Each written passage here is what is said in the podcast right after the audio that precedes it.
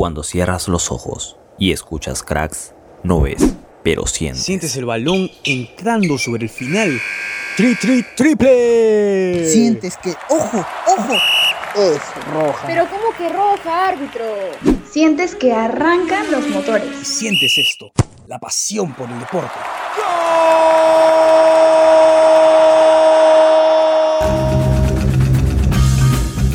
Cracks. Solo ganadores.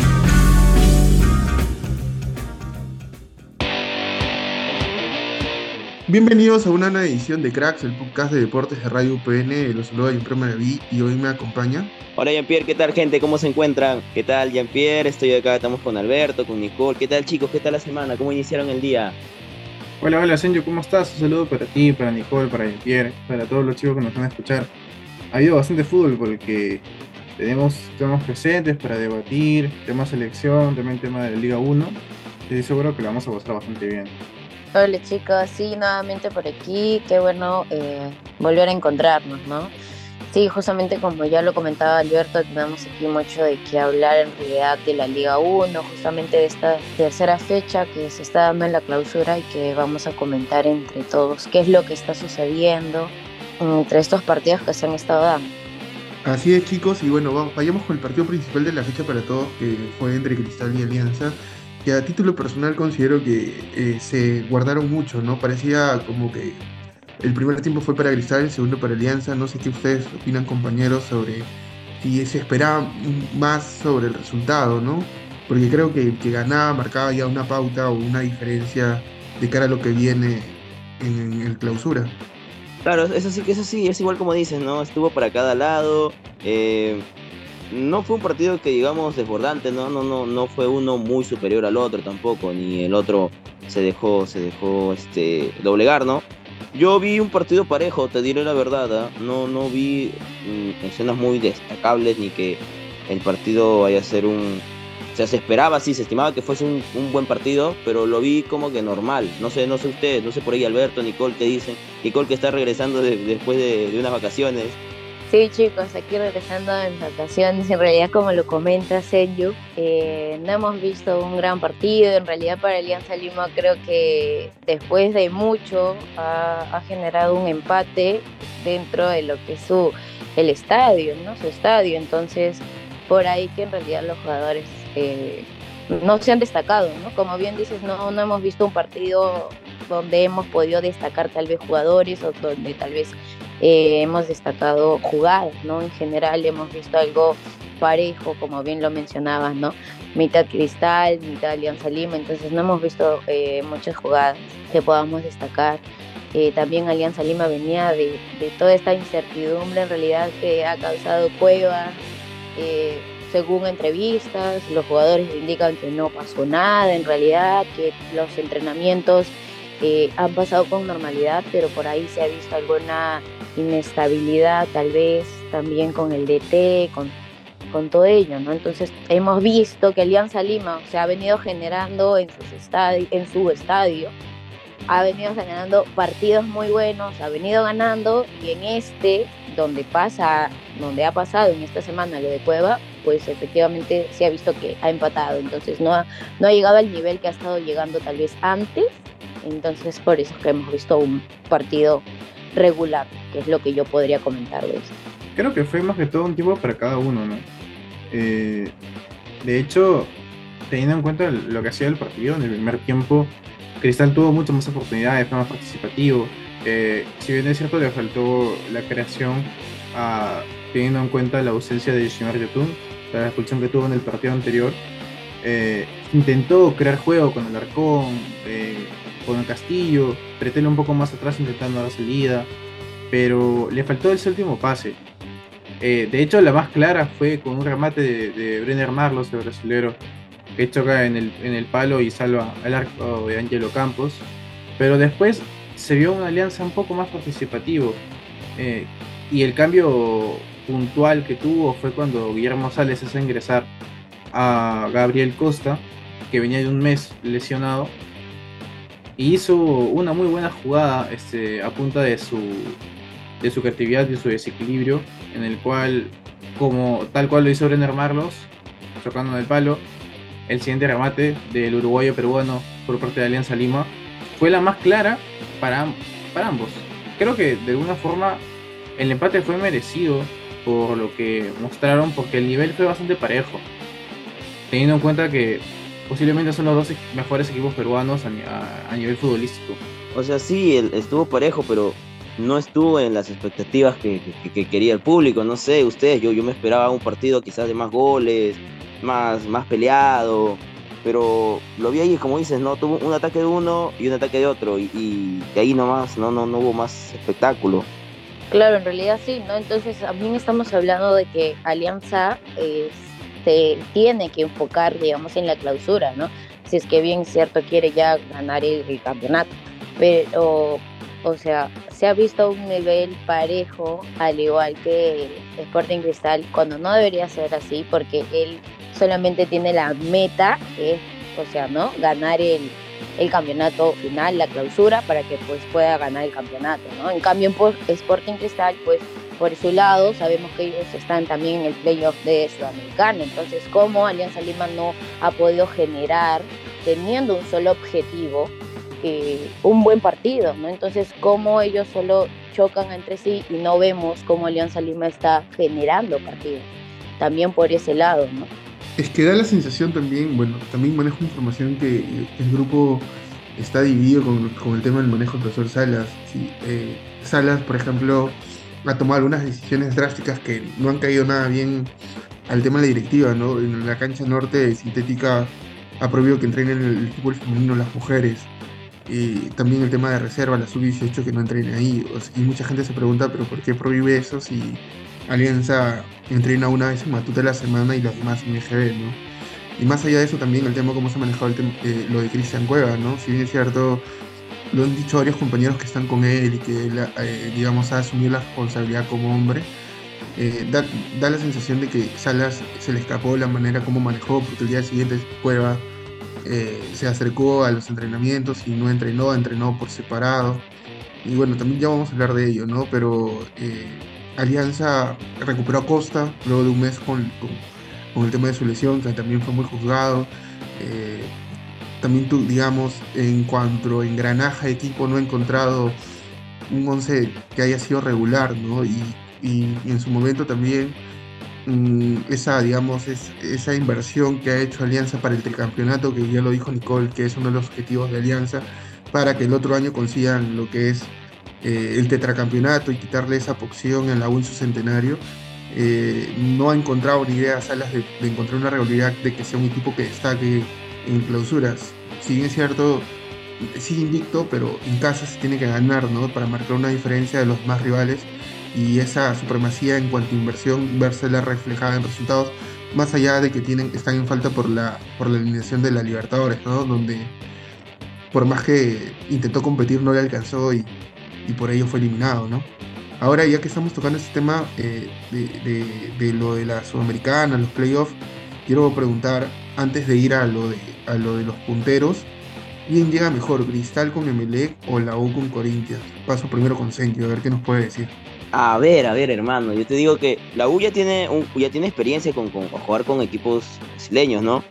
Y como dijimos en el programa pasado, este, vemos que Corinthians está enfocado en, en su liga, eh, está enfocado en, la Copa y ve la Sudamericana como, como un, torneo no, no, no con las expectativas de ganarlo. puede ser de que la U sí le dé, le dé ese golpe, ese golpe a Corinthians, ya que Corinthians, eh, la U vendría a ser el segundo equipo, el segundo equipo peruano con el que se enfrenta. Ya se enfrentó el primero, fue por Huancayo en la Sudamericana desde 2021, si es que no me equivoco. Y la U vendría a ser recién su segundo equipo, pero en cambio la U ya tiene una experiencia con equipos brasileños. Eh, viene, la U viene de ganarle a Cantolao, así que está yendo con todas las ganas de, reventar ahí el arco, intentar llevarse aunque sea el, primer triunfo de ida o rascar, rascar mínimo un empate y terminar, terminar ganando la, la, vuelta acá en casa. Sí, bueno, como lo comenta Senju, eh, bueno, para mí eh, el que estaría llegando mejor, al parecer, es este universitario, ¿no? Porque también eh, contamos con el Oreja Flores, ¿no? Entonces, este, también estamos contando con un jugador de otro nivel, que viene ya bastante preparado, que también viene eh, jugando, ¿no? este tipo de partidos. Entonces creo que en realidad va, van a dar la talla con Corinthians. Si bien ya lo mencionaba Senyo, no, no están muy atentos Corinthians en la Sudamericana. Entonces me parece que Universitario va a poder llegar a, lo que desea. ¿no?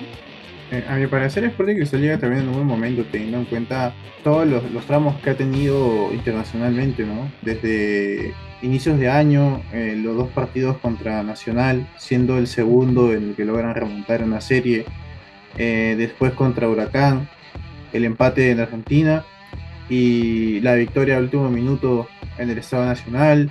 Y después sus partidos han sido muy regulares. Se le destaca mucho a- al equipo remense que ha logrado anotar en todas sus presentaciones, en todos los partidos de, fase, de esta fase de grupos en Copa Libertadores. eh, y haciendo creo que presente mucho la intención de jugar, de que más allá de ser un equipo peruano, eh, se ha plantado a, a llegar a más, a ir a jugar, a no, a no esconderse, a querer mostrar su juego, a jugar simple, como el Thiago Nunes le ido plantando son situaciones bien complicadas porque venían atravesando momentos institucionales muy molestos, eh, desde la renuncia de Thiago Núñez, la pelea con Yoshimar Yotun, el ajuste de los hinchas que se metieron al Estadio Nacional previo a algunos partidos eh, para insultar o intentar de alguna forma, claro que no es la correcta, ¿no? pero intentar este, hacer entender a los jugadores y se ha, sabido sobreponer. La victoria ante The Strongest eh, en La Paz con un jugador menos, el empate ante Fluminense y ahora teniendo en cuenta las realidades tanto de Cristal como de Melec en lo que va a ser estos dos encuentros, si bien es cierto el fútbol eh, no siempre va acorde a las, a las estadísticas, pero si nos vamos a enfocar en ese tema, pues Cristal viene mejor. Emelec está entre los últimos de la tabla del, del torneo ecuatoriano y actualmente Cristal viene mucho mejor. Así que yo creo que ahorita tienen la mejor chance. Sí, sí, o sea, es como, es como dice Alberto, sin desmerecer tampoco a Cristal, ¿no? Porque sabemos que le, le- le tocó un grupo, un grupo de la muerte, le tocó en la Libertadores y, y ha sabido luchar y de todas maneras, ¿no? Pase, el equipo que pase, eh, que sea un equipo peruano, se le va a apoyar bien, porque eso, es lo que se espera, que el fútbol peruano eh, eh, se celebre, sea el equipo que sea, al final es un triunfo y se disfruta el fútbol peruano. Y partiendo de ese debate, chicos, de que están hablando sobre quién puede llegar mejor para su partido de la Sudamericana, en este torneo de clausura, ¿qué tan influyente es la Liga 1, no? Teniendo en cuenta que ya son cinco equipos que están lideran- liderando, perdón, en tres fechas. Eh, Alianza Cristal con siete, Garcilaso, Universitario y Melgar también con siete. ¿Se animarían a dar un candidato al clausura? ¿Quién, quién pueda levantar en tres fechas o todavía es muy prematuro? Voy con, con Nicole. Bueno, en realidad sí sería muy prematuro este, poder aquí establecer quién podría llegar, ¿no? Pero si bien es cierto, como ya lo estaba mencionando, ¿no? Alianza Lima ahorita el único objetivo que tiene ahora es por lo menos este, llegar a la clausura eh, bien parado y si bien es cierto podría también este, ganar, ¿no? La clausura. Entonces ese es el único objetivo que tendría Alianza Lima. Debería en realidad eh, poder llegar a eso, ¿no? como ya comentamos, eh, Cristal y Universitario es- están en los playoffs, entonces ya no solo tienen un solo objetivo, ¿no? sino sabemos que es bastante importante lo que es la Sudamericana para ellos, ¿no? y en realidad para el fútbol peruano. Entonces, eh, por ahí que eh, tienen dos objetivos y sabemos que a veces no se van a poder lograr ambos.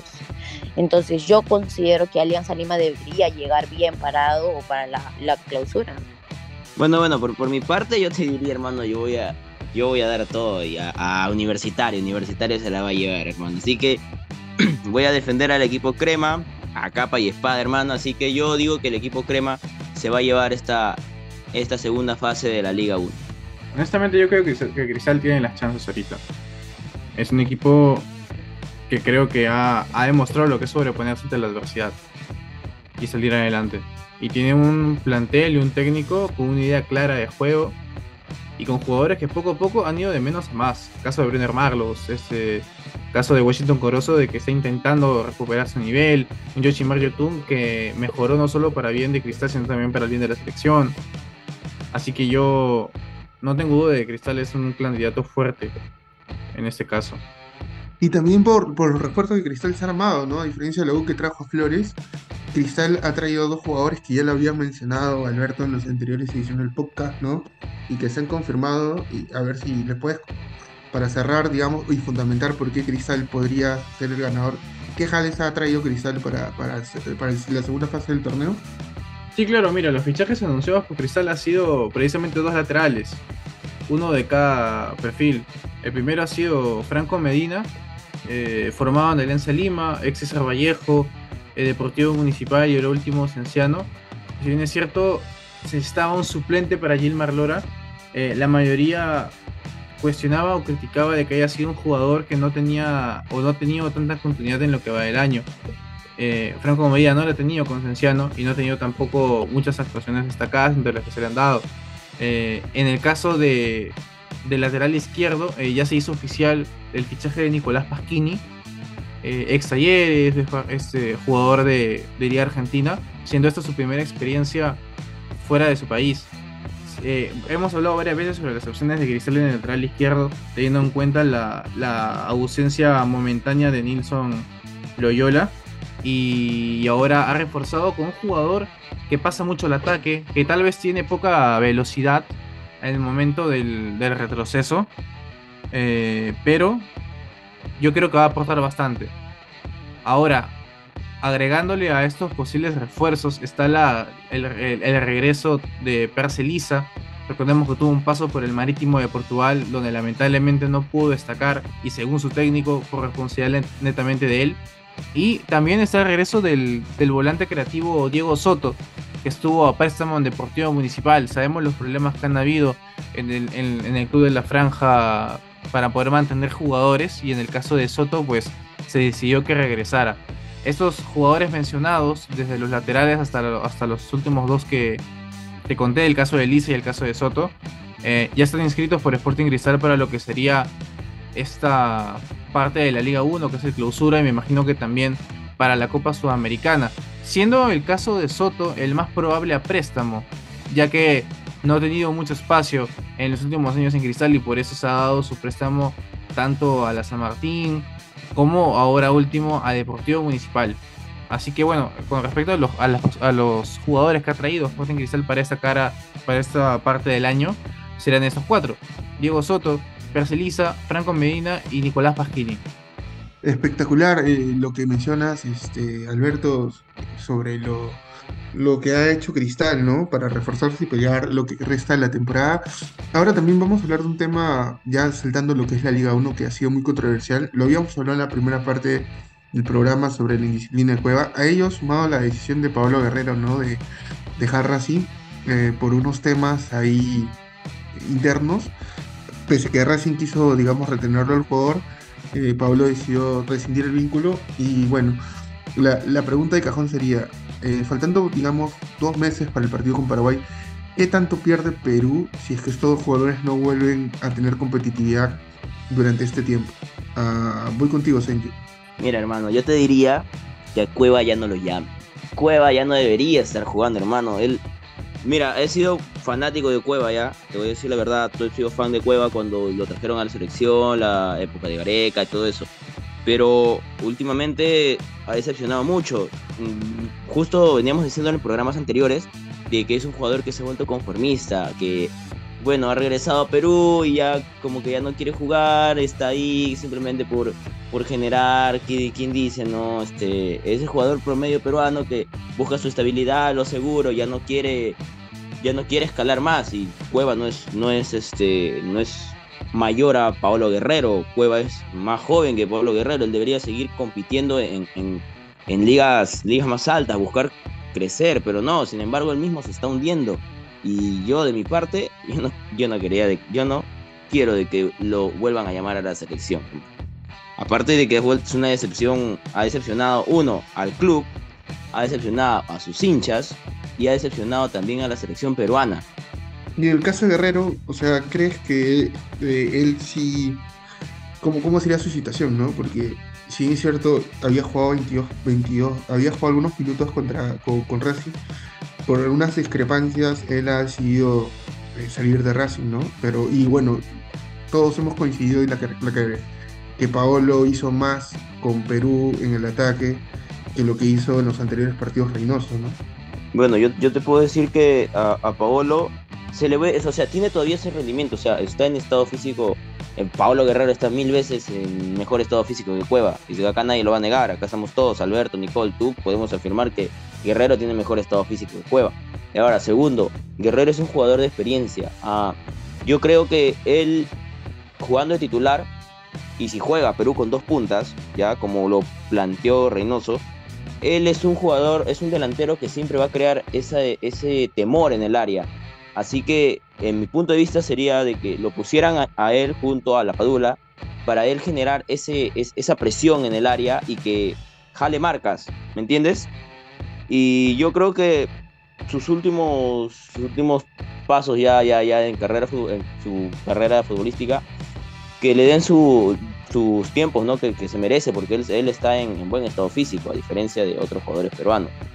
Algo para complementar a Alberto, porque sí, este, Paolo eh, siempre trabajó mucho tema físico, entrena más de la cuenta, potencia mucho el trabajo de piernas, y como dicen, eh, está a la luz su, buen estado físico. ¿Algo más que con, opinar Alberto, Nicole, sobre esta pregunta que hemos, estamos debatiendo con Señor? Bueno, en realidad, eh, como Senju lo comenta, ¿no? Eh, Cueva no llega bien, pero bajo mi opinión, o sea, hemos visto que en Alianza Lima, en algunos de los partidos que pues se ha podido destacar, porque en realidad no hay muchos partidos que podamos destacar de Cueva, hemos visto que en realidad con compañía, con tener un buen engranaje dentro de, del partido con otros compañeros, pues creo que sí llega a generar que aún Cueva llega a generar un buen partido, ¿no?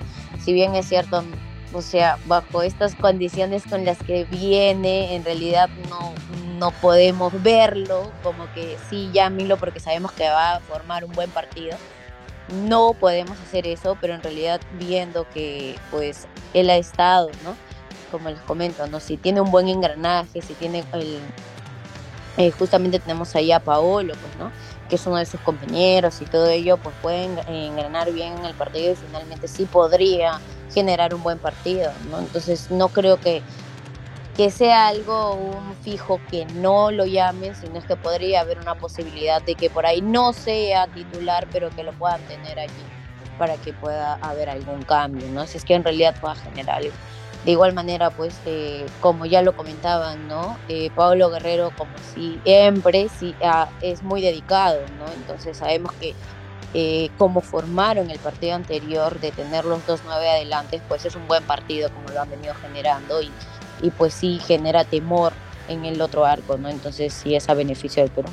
Aparte que de lo posicional también es difícil en Perú encontrar jugadores con esas características es muy complicado encontrar otro volante ofensivo como les Cueva o un centro delantero más como les Paolo. Eh, en el tema de, la, de, ser Paolo convocado, pues físicamente se encuentra bien. Viene de tener competencia alta como lo ha sido con, eh, con Racing. Eh, en cambio, el tema de Cueva es el más preocupante porque no juega. y si, si no ha podido hacerle un partido bueno a Cantolao por Liga 1, es muy complicado de que te rinda en, un, en una disputa internacional como lo es contra Paraguay o países de, ese continente que siempre han sido complicados.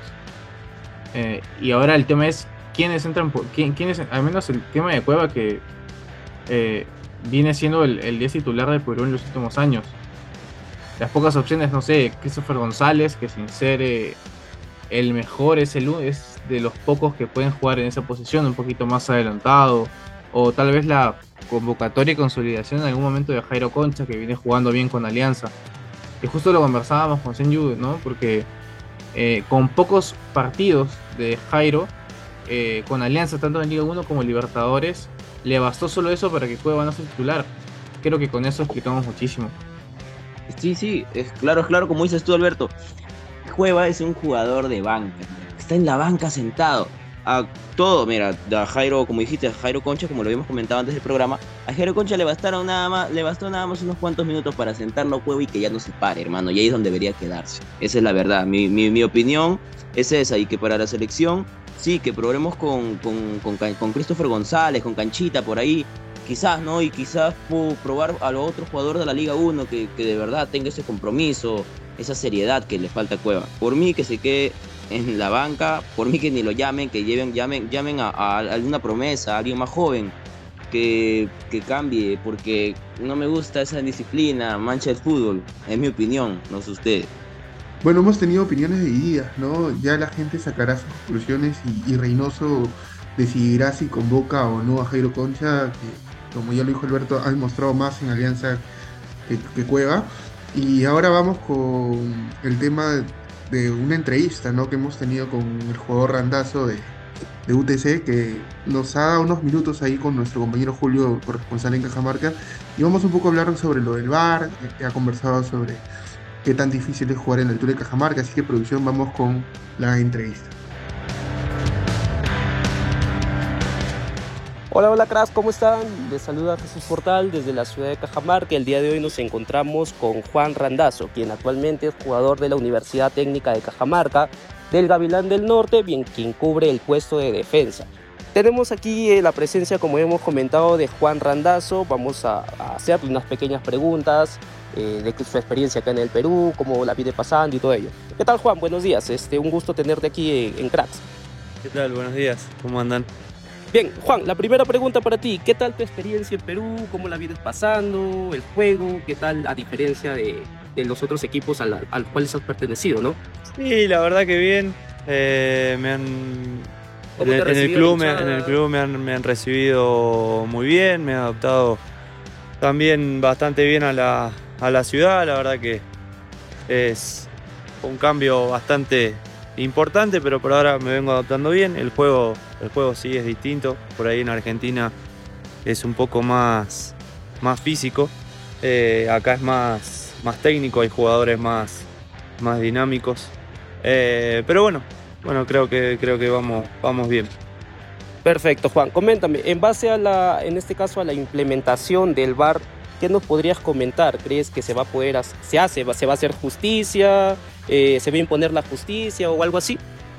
Sí, capacitaciones no hemos tenido ninguna, ni, ni, ni charlas por parte de, De la de los que se encargan de eso. Eh, quizás lo, lo- lo irán a hacer ahora en el, en el corto tiempo. Eh, pero después sí, todo lo que sea para sumar siempre, siempre es bienvenido. Bien, perfecto. ¿Qué nos puedes decir? Bien, vemos que justo después de, lo- de los partidos este, vienen entrenando. Creo que el entrenamiento está constante por parte de ustedes, por parte del plantel, del director técnico, todo ello. ¿Cuál crees tú a manera personal, por qué motivo no se desarrollan los tres puntos, no se suma de a tres, ya sea de local o de visita por parte de- del Gavilán? Sí, venimos de un cambio de, de entrenador. Eh, nos venimos adaptando a su idea, a su juego, eh, a su forma de trabajar. Quizás un poco, un poco distinta a lo que, lo que veníamos haciendo. Eh, pero la verdad que bien, estamos contentos, con ganas de, revertir esta, esta situación. Si bien en, los partidos por ahí no se nos vienen dando los, los resultados como queremos, creo que el equipo viene mejorando en cuanto, en cuanto al juego. No, nos vienen creando pocas, pocas situaciones de gol, eso es debido también al esfuerzo que hacemos todos en, en defensa. Y bueno, tendremos que, que aportar todos, no solamente lo- lo- los delanteros, sino todos, en, lo que es el, el ataque, que es lo que por ahí nos viene, nos viene faltando un poco. Pero eso no, no, no es solamente de, de los delanteros, los que están o los que juegan cerca del arco, sino que es de responsabilidad de todos. Claro. Perfecto, Juan. Comentarte un poquito más. Este es muy importante lo que tú nos dices, que el juego no, no únicamente depende de, de los muchachos que están en cancha, ¿no? Sino de todo el plantel. Es muy importante esto. Eh, también comentarte que, bueno, la hinchada creo que se ha visto en los últimos momentos un poco decaída, ¿no? Tras los resultados. ¿Qué decirle a la hinchada? Que esté tranquilo y que sigan apoyando. Nosotros estamos haciendo todo lo posible para que los resultados se den. El funcionamiento creo que va mejorando partido a partido. Los resultados con el trabajo van a llegar. Claro, entonces decirle a la hinchada que siga perenne, que siga siguiendo los partidos del Gavilán y que bueno, se van a ver buenos resultados. Como tú dices, eh, los goles en contra son pocos gracias al buen, al buen entrenamiento, al buen esfuerzo que viene haci- haciendo este, la defensa, ¿no? ¿Qué les dice eh, el entrenador actual Pancho Pizarro, él como arquero, eh, bueno, qué les dice al momento de, de afrontar los partidos, ¿no? ¿Qué motivación les da a los jugadores y todo ello? Sí, la motivación creo que está en cada uno y es personal. Eh, todos estamos motivados y con ganas de, sacar esto adelante y que los resultados se empiecen a dar. Lo que nos piden del cuerpo técnico es responsabilidad para afrontar los partidos, intensidad, ganas, y eso creo que está. El resultado, como te dije hace unos minutos, eh, el resultado con el trabajo va a llegar. Perfecto. ¿Algo más que decir, algo más que acotar, capaz por tu parte? A No, no. hinchada, no, No, sé, no, un que estén- saludo para alguien. Sí, no, que estén, que estén tranquilos, que nosotros estamos haciendo todo lo posible para que el resultado se dé. Perfecto. Bueno, y acá les manda un, un saludo Juan Randazo. Y, y bueno, escuchen a, a Cracks por Radio UPN. Listo, Juan, muchas gracias. Vamos a seguir constantes en los entrenamientos y todo ello de ustedes. Esperemos este, que puedan seguir resurgiendo, ¿no? Como el gavilán, como se le dice, y bueno, darle la, máxima felicidad al hincha, que eso es lo que quiere, ¿no? Bien, gracias por tu tiempo, Juan. Bueno, ahí esas fueron las declara- declaraciones de Randazo que bien viajando del avión de Cusco, luego empatar 2 a 2 contra, contra Cienciano, ahí conversó con nuestro compañero y nos, nos dio unos minutos ahí para analizar lo que ha sido su, su presencia en Cajamarca. Eh, y, y bueno, ahora eh, también para, un poco yendo con, para cerrar ya el programa con el tema del descenso. Hay tres equipos que para que están ahí teniendo complicaciones, ¿no? Cantolao, eh, Binacional. ¿Ya tienen, digamos, ahí a su candidato para, para el descenso todavía es muy prematuro, chicos? Bueno, yo tendría, a ver, yo te diría que Cantolao es muy posiblemente de que descienda y Binacional, porque Unión Comercio yo creo que se puede poner por ahí las pilas, ¿no? Pero Cantolao sí lo veo bien, bien factible de que sea el equipo, el primer equipo confirmado a, de- a descender.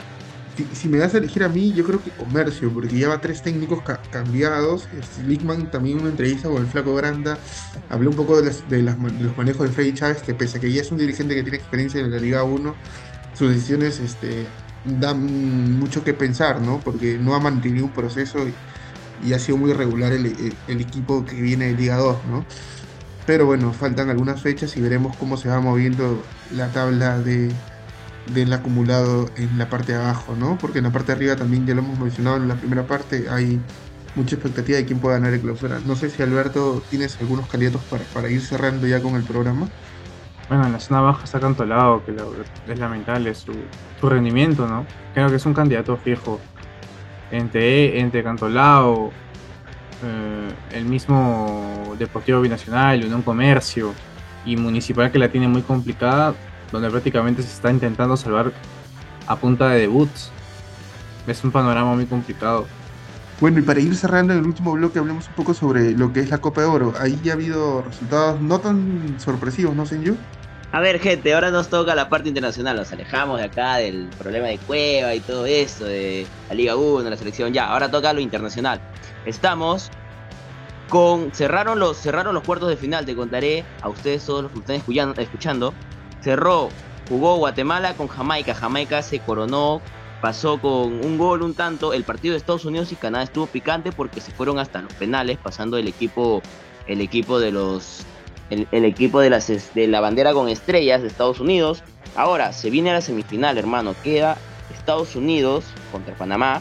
Y, en el, y el siguiente partido es Jamaica contra México. Por mí, de mi parte, yo te diría que esta final va a quedar entre Estados Unidos y México, que es un clásico que siempre se repite cuando juegan la, la Copa de Centroamérica, siempre se repite. Y yo creo que esta, esta final también se va a repetir y México quizás va a tener su revancha de después de haber perdido contra Estados Unidos, recordemos. Y eso sería todo de mi parte en internacional. Un gusto haber trabajado con ustedes, Nicole, Alberto, Jan, un gusto verlos, me despido, hasta luego gente. Gracias, Senju, por, por tu participación. Gracias, Nicole. Gracias, Alberto, por, por esta nueva edición del podcast de, de Cracks. Así que no se olviden escucharnos en Spotify y en, y en la radio de UPN para seguir con los episodios hablando sobre la coyuntura nacional y internacional del deporte que amamos como es el fútbol. Nos vemos en la otra semana en una en nueva edición de Cracks. Hasta luego.